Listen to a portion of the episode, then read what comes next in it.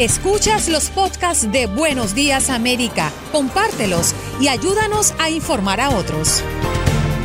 Vamos entonces, Patricia, vamos a hablar acerca de, de, tú eres de la organización Women in Distress, ¿correcto? Correcto, correcto, sí. Ok, y Women in Distress quiere decir mujeres bajo presión o y, correcto o distress. Nosotros somos eh, nosotros somos el albergue y la organización más grande que trabajamos con familias eh, que están bajo situación de violación doméstica eh, en todo el estado de Florida um, y la única que se encuentra en el estado de Broward, en el condado de Broward. Bueno, pues vamos, a, vamos al grano porque el desempleo, el cierre de escuelas, cierre de edificios, hay muchas cosas que están causando ahora presiones dentro de, los hogares. Explícanos un poco, un poco acerca de esto, un problema psicológico tremendo, ¿no? no está, estamos haciendo cosas a las cuales no estamos acostumbrados. Correcto, y, es, y es una situación eh, que si uno está bajo, bajo violación doméstica, es bien, bien difícil porque estás en la misma casa con esa persona que te abusa.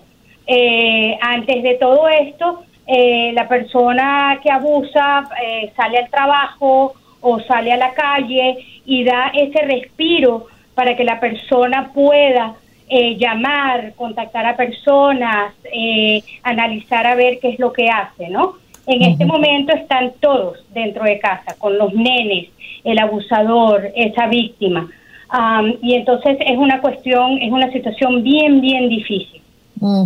¿Qué, tan peligroso, Patricia, eh, es ser, mm, es este encierro eh, en estos casos? Bien lo estabas describiendo ahora, la facilidad o el oxígeno que le puede permitir a una mujer o a un hombre también, ¿no? que es abusado eh, en, en, momentos eh, o en circunstancias mm, eh, más normales, que no es un confinamiento precisamente, pero ¿cuál es el cambio psicológico que existe o cuáles son esos riesgos aún mayores que se corren cuando están todos en casa y el abusador también?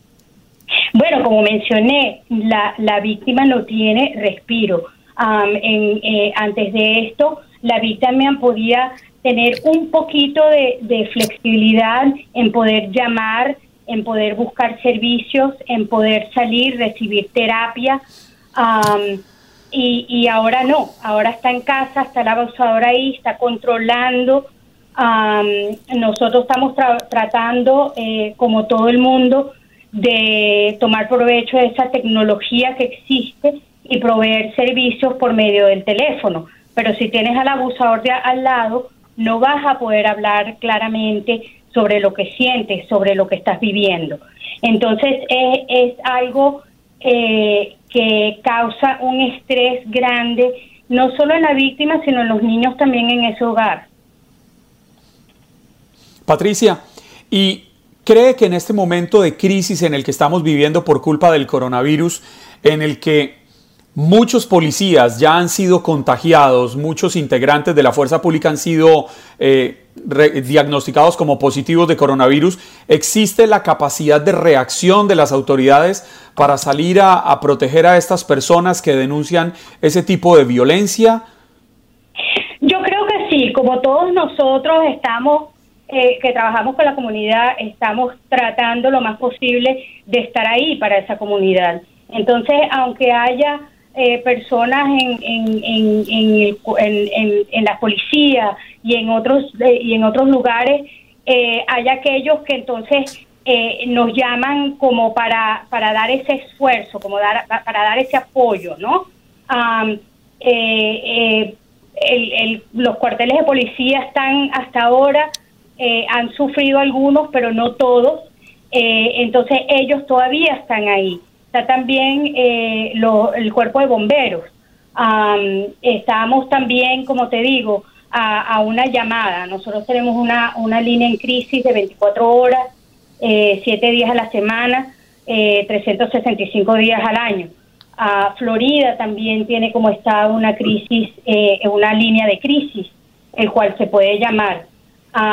Pero sí, eh, no tengo mucha información sobre si eh, el, el, tiempo en que en que la en que la policía eh, sale a la casa, pero sé que están ahí, sé que están saliendo, uh, sé que todavía están ahí ayudando a la comunidad.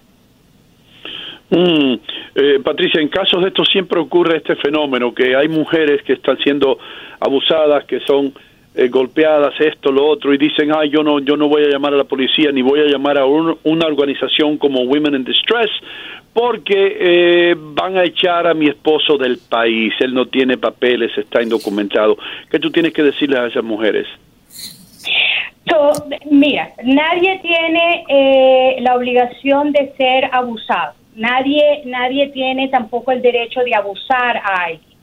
Entonces yo a todas les digo ah, que, sean fuertes, es un proceso, eh, hay luz en el otro lado del túnel, si hay manera de que la familia, e, y en eso digo la víctima y los niños, sigan adelante sin esa persona que los está abusando. Eh, no es fácil eh, el reconocer eh, que uno está en una, en una situación de violación doméstica porque, porque a veces no escala al punto de, del abuso físico. muchas veces es solo el abuso emocional y económico el que existe. Entonces, eh, en nuestra cultura, como existe el machismo, a veces eh, la línea está un poquito gris, entonces no reconocemos que estamos en esa situación. Ah, mm. Pero a todos les digo que si hay luz del otro lado del túnel, si hay esperanza, hasta, hasta, hasta el no tener papel, tenemos víctimas eh, las cuales eh, después de recibir terapia, después de conectarlas con, con eh, Legal Aid de Broward County para ayudarlos con, la, con, con los casos de inmigración, pueden recibir ese estatus como víctima, a un estatus legal. Eh, entonces hay salida, hay luz, eh, es un proceso, estamos aquí, como les digo, todos los días para ayudarlos y, para, para tratar de, que echen para adelante eh, de una manera sana y salva la familia y los niños. Patricia, y valoramos enormemente el trabajo que hacen ustedes desde esta organización. Eh, yo tengo un par de preguntas. Una, aclarar un poco las personas indocumentadas y víctimas de violencia doméstica, el riesgo. Doble que pueden hacer y por otra parte, si existen estadísticas en medio de este confinamiento de más personas agredidas eh, por estos abusadores, ¿ya ustedes tienen o están palpando algunas cifras? Eh, no tenemos data por per se en este momento, porque ha sido solo bien recién. Lo que sí sé que todavía estamos ocupados, todavía hemos tenemos recibimos eh, llamadas a nuestra línea de crisis. todavía tenemos gente que estamos aceptando en el albergue. Nosotros tenemos un albergue seguro, el cual eh, no divulgamos dónde queda ni la dirección de él pero todavía estamos recibiendo personas. Eh, lo que pensamos es que muchas personas están en casa un poco aguantando eh, eh, ese temor otra vez por el miedo de que tienes a tu abusador al lado, bajo el mismo techo a todo tiempo, uh, versus que en el pasado tienes el, el abusador que de vez en cuando sale entonces te da esa oportunidad de hacer esa llamada, de conseguir esa información y de crear tu plan, ¿no? Tu plan de seguridad contigo y con los nenes.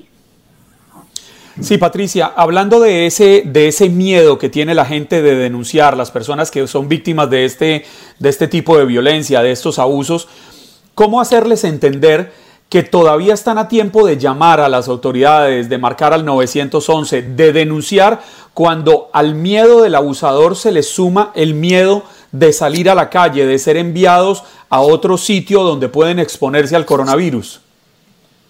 Sí, no es fácil.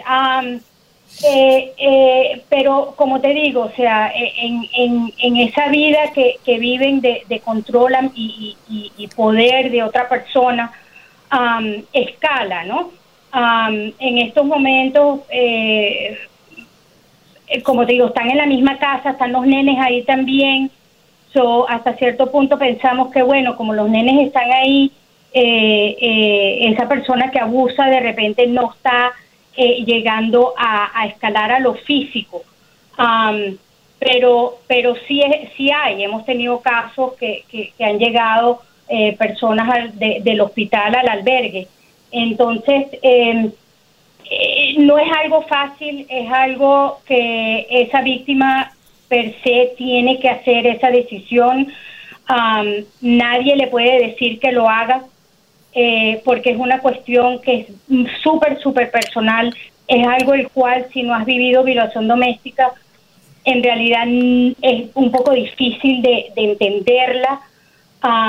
es muy fácil sentarse y decir, bueno, pero llama, vete, eh, tú sabes, hay ayuda. No es tan fácil así. Eh, la familia entera cuenta muchas veces con la finanza 100% de ese abusador, que claro, al estar fuera en la calle, ahora estás eh, eh, sin, sin un techo sobre la cabeza, ¿no? Entonces es difícil. Ah, usualmente lo primero que hacemos con las víctimas es crear un plan de seguridad. ¿Qué haces cuando ese abusador escala un argumento a un punto. Patricia. Perdona, perdona que te interrumpa, pero es que nos tenemos que ir. Pero mi amor, aquellas personas que te están escuchando, ¿qué deben hacer? ¿A quién deben contactar? ¿Un número telefónico? ¿Un website? Sí, so el, eh, la, crisis, la mm, línea de crisis de 24 horas es el 954 761 1133. Esa es la de nuestro de, de, de nuestra organización. La de el estado de Florida es 800 500 1119. Has escuchado el podcast de Buenos Días América. Gracias por preferirnos y no olvides compartirlo.